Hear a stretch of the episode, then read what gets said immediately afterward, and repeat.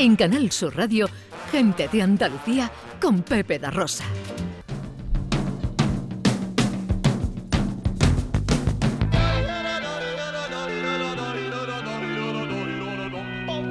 En Gente de Andalucía en Canal Sur Radio, cada sábado a esta hora.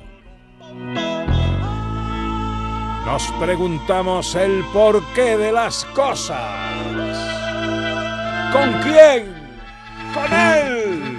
¡Maese Vico! También conocido como señor pastor. En este espacio de la radio nos preguntamos cada semana por alguna cuestión de corte filosófico o humanista que nos enseñe cosas que en la vida cotidiana nos aporte algo mm, útil, algún dato curioso, ah, que nos vaya llenando de conocimientos y herramientas la cabeza. Pero son todos los productos, todo el fruto de la razón es útil y atinado ¿Qué, entre muchas comillas, meteduras de pata han podido tener los filósofos a lo largo de la historia? Que digo yo que lo habrán tenido. ¿Pueden los sueños de la razón producir monstruos, como bien decía Goya? Qué bien traído, Pepe, qué bien traído. Bueno, pues vamos a, vamos a explicar esto. Voy a intentar hoy bajarle un poco a las revoluciones para que la gente lo entienda, lo entienda bien, aunque tengamos poco tiempo. Pero es que esto es muy curioso. Siempre, cuando pensamos en los filósofos, pues pensamos en estas personas eh, muy involucradas con la sociedad, con el mundo, con el pensamiento, con parir ideas que sirvan a todo el mundo. Y es cierto, esta debería de ser, debería de ser la máxima. Pero también es cierto que en determinados momentos pensar así tiene sus complicaciones. O sea, el, intentar ser un avanzado tu tiempo tiene sus complicaciones. Y es cierto que, como bien decía Goya, en algunos momentos los sueños de la razón producen monstruos. O sea, el uso de la razón así, tal cual y un poco descontextualizada nos puede sacar un poquito de onda, como dirían los mexicanos. Hoy voy a hablaros del señor Descartes, que nadie piense en un juego de baraja. Descartes, el francés, Renato, Renato Descartes. pienso luego existo. Pienso luego existo, René Descartes. Esto del pienso luego existo es una conclusión muy compleja. A ver, os explico. Este señor que nació a caballo entre el 1500 y el 1600, este señor llegó a la siguiente conclusión. Nada de lo que puedo ver en este mundo me es cierto tengo que dudar de todo. Mis sentidos me pueden estar engañando. Lo que me han explicado anteriormente puede ser mentira. Necesito eh, necesito tener algún tipo de certeza absoluta de las cosas para poder construir. Ojo, esto es un pensamiento tan, tan, tan moderno que en aquel momento cimbró el cosmos, cimbró el mundo. ¿Cómo que lo que decían antes no sirve? ¿Cómo que los sentidos te engañan? ¿Cómo que con la razón lo vas a hacer todo? Y de hecho él, para muchos, es, junto con Galileo Galilei y otro que también lo pasó regular, uno de los padres de la ciencia, porque él lo que plantea es la duda metódica. Duda de todo, duda de todo, tío, de todo. De todo menos de las matemáticas. Porque las matemáticas tienen una estructura perfecta. Las matemáticas bien hechas y bien construidas son perfectas, de tal manera que no hay posibilidad de que la matemática te está engañando. Y a partir de ahí empezó a descartar cosas de su vida. Esto de descartar no lo he traído a propósito. Hay algún cuñado que duda, ¿eh? Dice, dos y dos son cuatro. Dice, bueno. No, sé, no sé. ¿Seguro? Seguro. Pues él empezó a eso, a quitarse cosas. Y esto puede ser verdad, no lo sé. Y esto puede ser verdad. ¿Y, con qué empiezo, cojones? ¿Con qué empiezo? No sabía dónde empezar. Y cuenta la leyenda que un día de lluvia con los pies encima de una candela, de, de una estufa, ¿no? Dentro de la candela. Que para un filósofo podría pasar también. Se le ocurrió lo siguiente y dijo, bueno, vamos a ver. Si yo estoy pensando si yo estoy pensando, yo no sé qué es lo que hay fuera de mí, pero yo sé que yo estoy pensando. El hecho de pensar hace que yo exista, porque yo soy el que está pensando. Yo no sé si tú piensas, Pepe, ni piensa Ana, ni piensa quien nos está escuchando, pero yo sí. Yo sí estoy pensando. Por lo tanto, si yo estoy pensando, ¡Tachán! Yo existo. Estoy, vivo. Mi mente existe. Esto de mi mente es absolutamente revolucionario.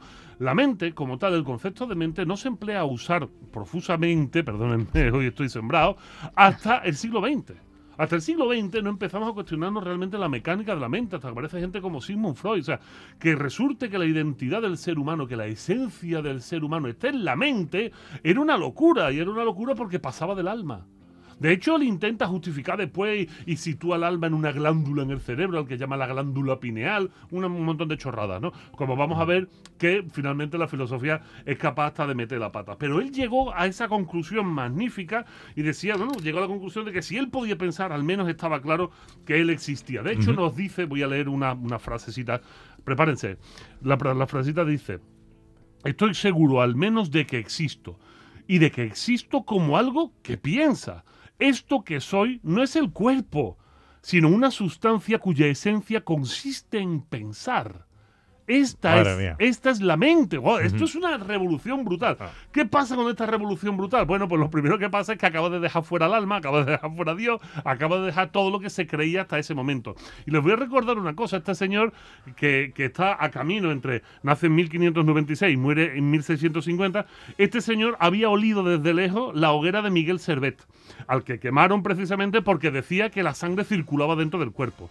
Este señor había olido de lejos a, la, a Giordano Bruno mientras lo hacían chicharrón en la plaza pública, porque se, atrevió Giordano Bruno a decir que el Sol era una estrella más y que seguramente había muchos más planetas como la Tierra, que este no era el único. En 1616, Giulio César Evanini también le prendieron fuego y ahí estaba ya vivo Descartes. Ella Descartes ya tenía 20 años y este tío ya estaba vivo y este señor, bueno, pues solo se le ocurrió decir que el hombre desciende de los monos y de que mm, el alma seguramente no exista.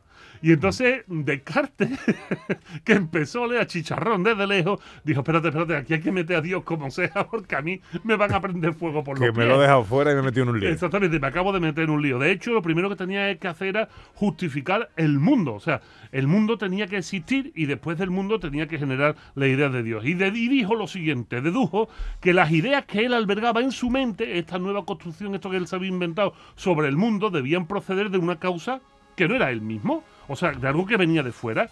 Y si esto venía de fuera, es que tenía que ser real. Esto ya nos suena medio raro.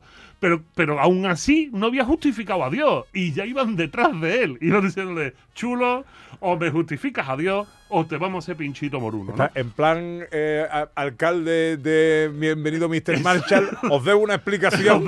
y esta explicación que os debo os la voy a dar. Os la voy a dar, os la voy a dar. Perdónenme ustedes que me lo voy a inventar como sea. Y entonces este empezó a tirar de libro y de libro, de libro, y se encontró un señor llamado San Anselmo que escribió el principio ontológico de San Anselmo. Y el principio ontológico de San Anselmo, agárrense que esto aquí viene en curva, dice lo siguiente: Si Dios es aquel del que nada más grande que él puede ser pensado, el simple hecho de que la idea de este habite en nuestro pensamiento, creamos en él o no, demuestra que existe. Ole. Ole. Está divino. Esto Y dijo Descartes, aquí lo tengo, aquí lo tengo. Aquí, de rapo, de rapo por Gracias, Anselmo. Y entonces dijo, dijo, dijo, dijo Descartes, si yo albergo en mí la idea de Dios, que es universal, bondadosa y perfecta como las matemáticas, no siendo yo perfecto, si yo no soy perfecto y las matemáticas son perfectas y yo no soy perfecto, alguien perfecto lo ha tenido que meter dentro de mí. ¿Quién es?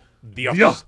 Y aquí lo solucionó. Claro, que si hubiese dicho en vez de Dios, Superman también queda de puta madre. Dice, hombre, Superman es super, pero claro, no conocía a Superman en ese momento. Así que nos damos cuenta cómo también los sueños de la razón producen monstruos. Nos quedamos con el pienso, luego existo, con la invención de la mente y lo demás nos lo tomamos como anécdota y que nuestros amigos de los bares nos pongan una de chicharrones.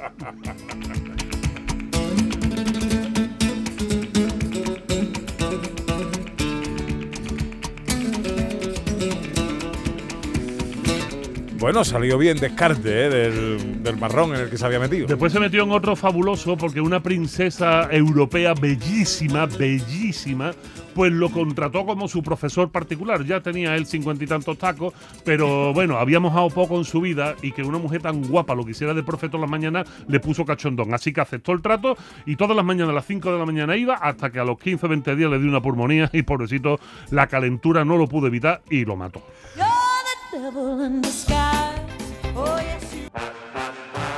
En Canal Sur Radio, gente de Andalucía con Pepe da Rosa.